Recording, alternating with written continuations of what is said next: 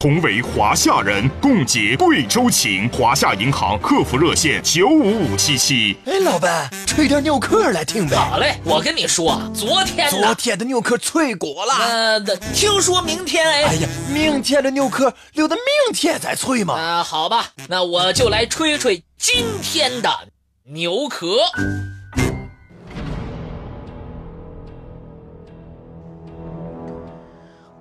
复活节岛上的巨石像是怎么来的？考古学家考察得知，在位于该岛的山脉拉库上，存在数个采石场。这里的石头好像被人随意切割过，就像切一块蛋糕。采石场上留下的许多石头迹象表明。这里有很多没有被加工的石料，还有一些明显只加工了一半的石像。这些石雕，因为拥有非常重要的研究价值，就被重点保护了起来。至今，人们还是不清楚，为什么有那么多没有凿完的石像在复活节岛上呢？还有一些石像，是躺在地上的。是什么，居然有这样的神力推倒了他们呢？如果是普通人，那这人又是什么样的呢？受够了压迫的奴隶，还是发动暴乱的野蛮人呢？亦或是素来有仇的两个民族呢？如果并不是人类所为，那是什么样的灾难呢？是地震，还是火山喷发，还是能吞噬一切的海啸呢？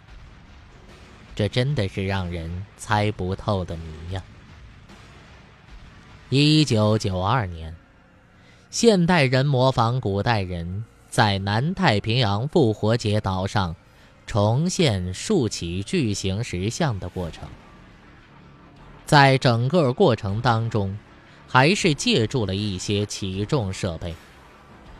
如果不借助这些先进的设备，石像的建造是非常困难的，甚至不可能达到。其中一个石像的脸都已经雕凿完了，但是头部后面的部分还跟山连着。只要再工作几下，就能成功了。但是，当时的工作人没有这么做，应该是发生了什么突然的事件，石匠们丢下工具，急急忙忙的便跑了。那么，当时发生了什么事情呢？有的科学家分析认为。当时是火山喷发了，或者是狂风海啸突然发生。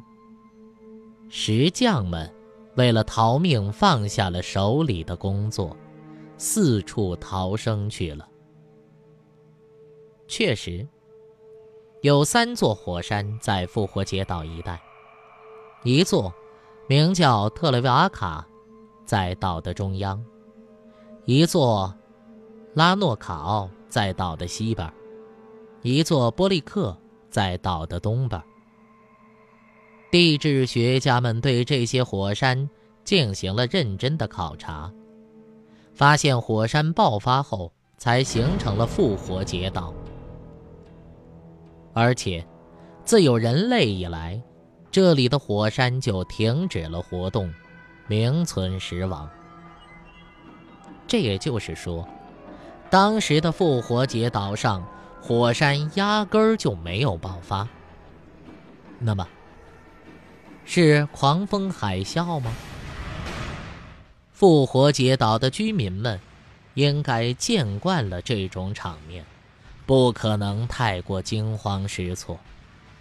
再说，海啸退去之后，他们为什么没有回来继续工作呢？当地的居民都把这些石像称为毛阿依。有一些石像的顶部雕刻有帽子，都是圆柱形的，人们称它们叫普卡奥。很多大型的石像散布在岛的四周，它们所在的位置都是石建的祭坛和坟墓的平台上。但是不知道为什么，这些石像都倒在地上。还有部分石像。位于复活节岛东边的洛拉科火山口和附近的山坡上，还有一些在这个火山口的下边，就像是要守卫这个东地方一样。这些巨石像到底要表达什么意思呢？当初在这儿生活的人们为什么要雕刻这些巨石像呢？考古学家们曾经询问当地的居民，遗憾的是，没有人能够清楚地表达这些巨石像的来历，也没有人参与了雕刻石像的活动。当年，荷兰海军上校罗格文曾经在这儿驻守。他离开之后，写了一本关于复活节岛的回忆录。据他的描述，这些巨石像已经是不可侵犯的偶像了。有位英国航海家却说，复活节岛人为了纪念那些已经离世的酋长而雕刻了这些石像，因为当地人都称这些石像为阿利基。阿利基的意思。就是酋长或者首领。还有人大胆设想，这些石像是外星人的杰作。复活节岛上的石像们重量都非常惊人，就一顶体积很小的石头帽子也有二点五吨。稍微大点的石头帽子，就重十几吨。经过科学测量，石像和火山口斜坡的距离，最小的六米，最远的一百多米。当时没有先进设备的情况下，工人们采用什么办法把这些重量极大的巨石？摆放到了现在的位置上的呢？假如想要把雕刻好的石头帽子戴到石像的头上去，或者把石像全部送到平地上斜坡上，很显然需要吊装设备。如果是利用最原始的架桩起吊或者滚木搬运，也需要木头做工具呀。但是，考古学家们经过调查分析指出，岛上的土壤没有生长粗大树木的可能，只能生长一些小灌木。难道说，当时人们就是用草藤编成绳网运送的吗？但是，经过实验，藤网套是不可能承受几十吨重量的。稍微一拉，它就会断掉。经过考察，考古学家还发现，护复活节岛上的巨石像的后颈上，有些居然是有文字的。在荷兰人海军上将罗格文的回忆录中，也有这样的描述。在他们到达这里后，发现巨石像附近。有很多木板上刻满了奇异的文字和图案。在复活节岛上，还有一个极具重要象征意义的事物——人鸟。它们是岛民们崇拜的精神领袖，也是最有纪念意义的神灵。所以，来到这里的第一批欧洲传教士。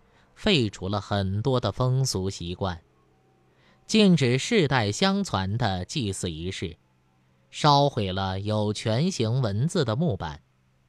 但，即便这样做，复活节岛上的居民还是称呼自己生活的地方为“人鸟之岛”。一八六三年，复活节岛上来了一个法国传教士，名叫埃仁埃德洛。